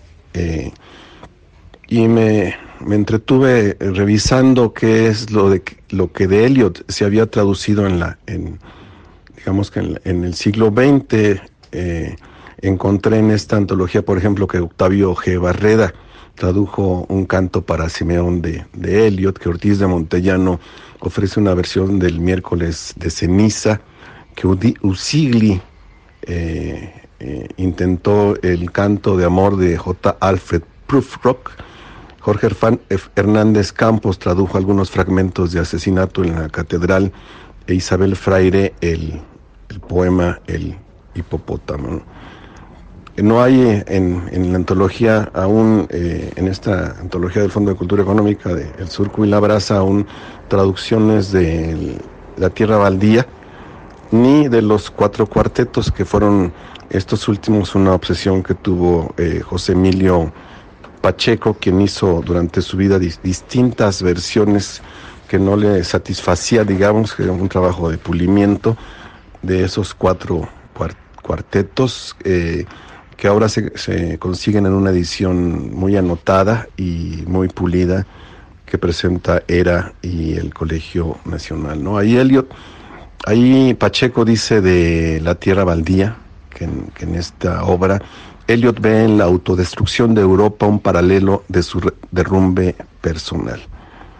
Eh, en el prólogo a esta nueva edición del Fondo de la Tierra Baldía, Hernán Bravo Varela eh, hace, eh, nos recuerda lo ocurrido hace 100 años, en aquel, ellos es el que llama Año de Años del siglo XX literario, de 1922, y encuentra algunos paralelismos con lo que ocurre 100 años más tarde. Por ejemplo, la idea de la guerra, la primera guerra mundial entonces, que ocurrió de 14 a 18, eh, eh, encuentra sus equivalentes en la guerra de Ucrania, ¿no? Y incluso aquella gripa española de hace 100 años tendría eh, su referente en la, en la pandemia actual, ¿no? Durante el año pasado me refería al, a los grandes libros que se publicaron en 1922, entre ellos el Ulises de Joyce, el Trilce de Vallejo, el Soldado Desconocido de Salomón de la Selva, eh, Proust con la publicación de Sodoma y Gomorra 2 y la circunstancia triste de su muerte. Y a estos títulos, eh, Bravo Varela agrega las elegías de Duino, de Reynir María Rilke, y la Paulicea desvariada del brasileño Mario, Mario de Andrade. ¿no? Es, curioso que, estas obras de, vanguardia eh, sigan siendo como faros, ¿no? Son, no, no, son obras que uno ve con nostalgia, sino que siguen siendo eh, referentes literarios, ¿no? motores de, de, impulso para las, las nuevas generaciones, ¿no? Y, y, no han perdido su condición de, de, obras novedosas. ¿no? ¿Cómo suena esta traducción de Hernán Bravo Varela? Eh, Voy a los versos iniciales. Dice, abril es el mes, abril es el más cruel de los meses. Cultiva lilas sobre la tierra muerta, junta la memoria y el deseo, revuelve raíces apagadas con lluvia en primavera. No, es, este, realmente es importante, me parece, insistir en, que eh, encontrar esta poesía digamos, en, en nuestro idioma, en, en, un, en un texto del, escrito en, otra lengua y un poco cotejarlo con, la, con las otras traducciones que han circulado, sobre todo la edición aquella que este, me permití recomendar, eh, que es bilingüe de Lumen, en traducción de Andrew Jaume, que dice, por ejemplo, en el comienzo más o menos, lo mismo, dice, abril es el más cruel de los meses, pues engendra lilas en el campo muerto, confunde memoria y deseo, revive yertas raíces con lluvia de primavera. tenemos estas, estas opciones, la, edición del fondo tiene eh, la, facilidad de ser adquirida a, buen precio en una eh, edición manuable, digamos, maleable, elegante, cómoda y este y es un acceso a, a, la poesía de, de T.S. Eliot y a esta obra eh, importante. ¿no? Eh, hay muchas historias sobre ella, sobre sus eh, la, perturbación que causó en ciertos lectores su, su, su, encuentro con la tierra baldía. también las circunstancias personales que vivía Eliot para, para escribirla, un poco una, una crisis nerviosa de, su mujer Vivian, ¿no? el, papel que jugó Ezra Pound en, en, la, en la versión final. Se dice que había una versión inicial de unos mil versos que terminó en, en, casi la, la, mitad después de la, de la poda que le hizo Ezra Pound. Eh, en fin, ¿no? son como muchas historias eh, en, en, torno a, a, este, a este gran libro y pues vale la pena siempre tenerlo eh, a la mano y, y poder sumergirse en él. Muchas gracias Alejandro Toledo por esta recomendación. Como siempre le recordamos a nuestro público que ya está en nuestras redes sociales y no me resta más que agradecerte. Gracias por esta recomendación de hoy de este gran poeta y además Premio Nobel de Literatura. Muchas gracias y nos escuchamos en 15 días. Muy bien, nos escuchamos en 15 días. Vamos ahora a la sección de cultura con Tamara Quiroz. Adelante. Cultura RU. ¿Qué tal, Deyanira? Es un gusto saludarte y saludar a las y los que nos escuchan a través de las frecuencias de Radio UNAM. Esta tarde abrimos espacio a las artes escénicas. Les comparto que el próximo jueves inicia funciones la obra Segismunda, escrita y dirigida por Claudia Tobo, una puesta en escena que nos muestra el dolor de un ser humano atrapado en un cuerpo no elegido y en una sociedad intolerante. Tras una exitosa temporada y ser considerada como una de las mejores obras del 2022, esta obra regresa con con una breve temporada en el Teatro Sergio Magaña. Para contarnos todos los detalles, nos enlazamos con Claudia Tobo, directora y autora de Segismunda. Ya el próximo jueves inician temporada de Segismunda y me gustaría que nos platicaras tú como directora y creadora cómo surge esta historia, ¿no? Y sobre todo, en qué momento determinas los temas que se abordan. Sí, eh, bueno, eh, Segismunda es un proyecto que empieza más o menos en el 2016. Primero empieza como una especie de diario de investigación dentro de una asociación de colectivos LGTBQ en Madrid. Y a partir de esos testimonios se escribe un texto dramático que en principio iba a ser teatro documento y por el camino como que fui decidiendo que quizá era más oportuno hacer una ficción a partir de tantos testimonios, ¿no? Y recogerlos de una manera un poco más poética.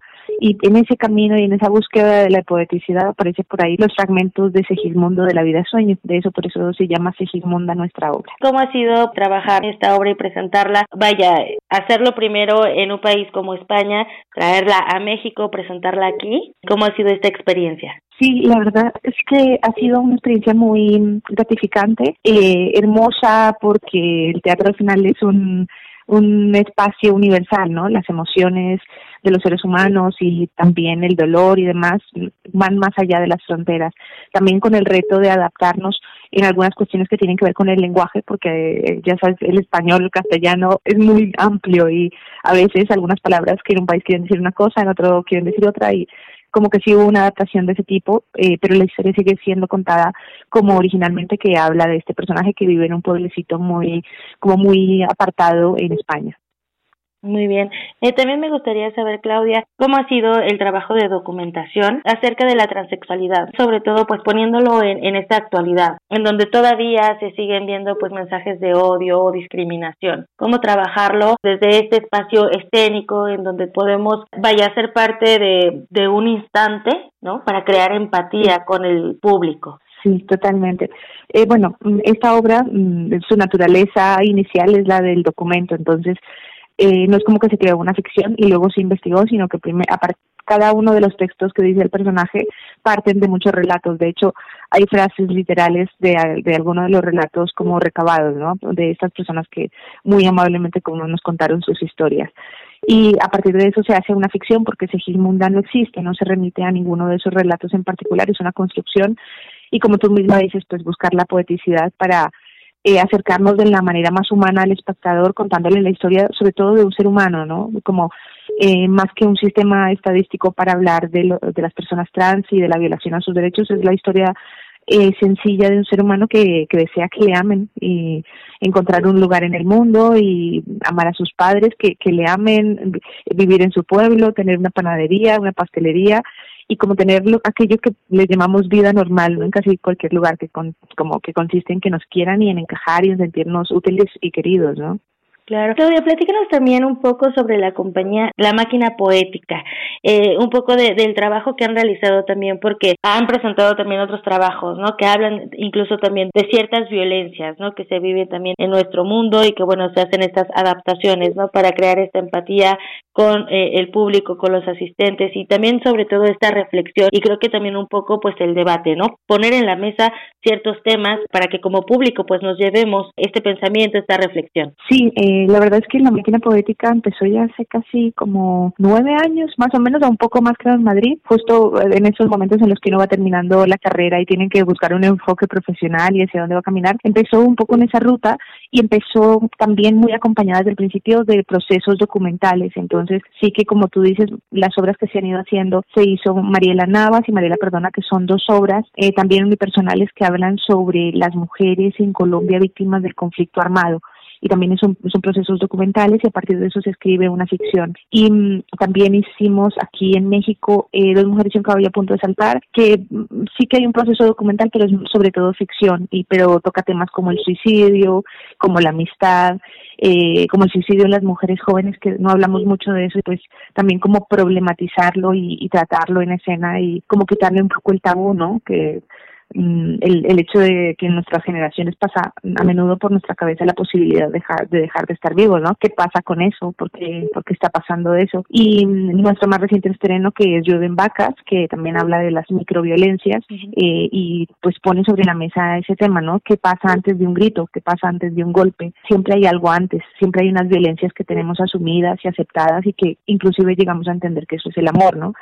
Pero sí, los proyectos siempre están muy ligados a la violación de los derechos de algún colectivo humano y pues a partir de la documentación poner eso en escena con la mayor calidad posible y también con el grado de poeticidad que permita que no nos sintamos viendo el telediario o las noticias, sino viendo un ejercicio de, empatía, ¿no? Que es eso que puede generar el teatro, que, que no lo puede generar nada más, ¿no? Estar una hora compartiendo con unos personajes que lloran, sudan, se emocionan muy cerca de ti y que pueden cambiar la forma en que veas el mundo, aunque sea un poquito.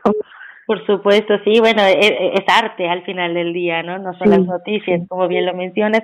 Oye, y regresando a, a Segismunda, eh, pues esta, esta obra la interpreta Oscar Piñero.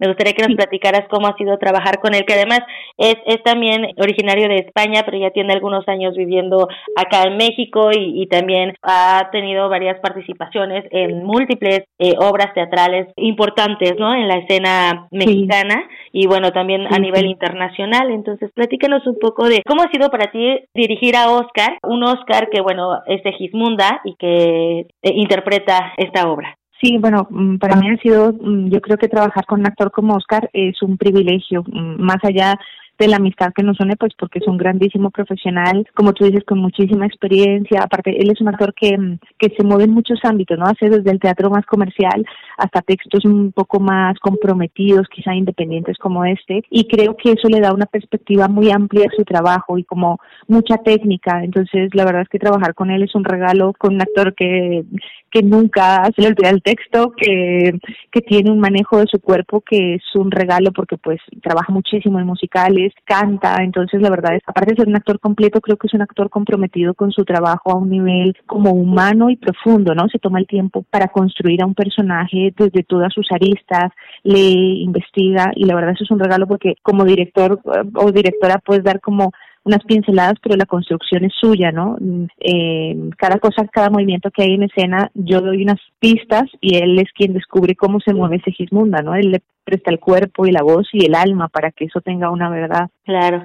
Claudia Tobo, pues eh, tenemos una cita del 2 al 12 de febrero, además en uno de los teatros eh, pues más lindos, ¿no? De que, que todavía conserva el barrio de, de, la Santa María la Ribera, que es el Teatro Sergio Magaña. Por favor, compártenos los horarios y también los días que van a estar presentándose para agendarlo. Así es, estaremos en el Sergio Magaña del 2 al 12 de febrero, de jueves a domingo, jueves y viernes a las 8, los sábados a las 7 y los domingos a las 6. Y los boletos se pueden encontrar allí en la taquilla del teatro o por Ticketmaster. Eso, pues hacemos la invitación a nuestro auditorio para que conozca más de Segismunda, para que conozca tu trabajo, Claudia Tobo, también el trabajo actoral de Oscar Piñero y también lo que nos está ofreciendo la compañía La Máquina Poética a través de esta puesta en escena. Te agradezco que nos abrieras este panorama sobre esta puesta en escena. Claro que sí, muchas gracias a ustedes por el espacio. Les dejamos en nuestras redes sociodigitales toda la información de esta obra. También pueden seguir las cuentas de la red de teatros de la Ciudad de México para más información sobre los horarios y también los precios. Que tengan excelente tarde. De Yanira, regreso contigo. Hasta mañana.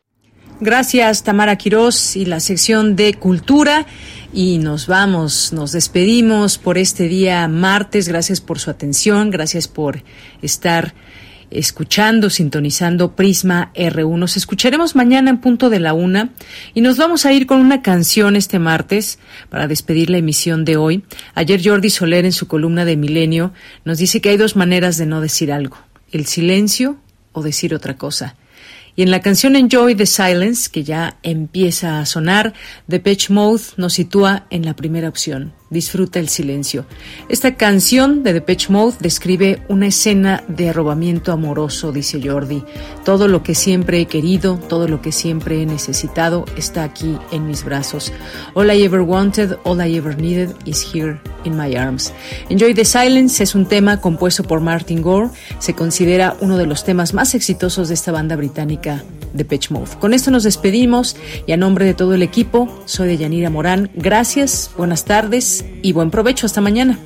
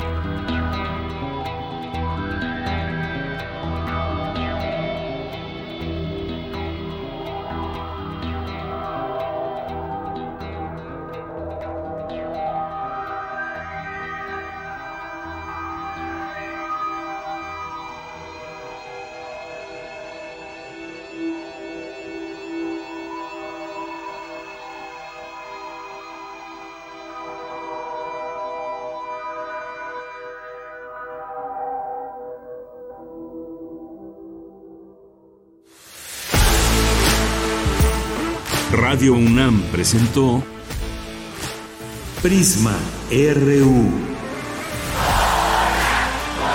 Una mirada universitaria sobre los acontecimientos actuales. Prisma RU. Relatamos al mundo.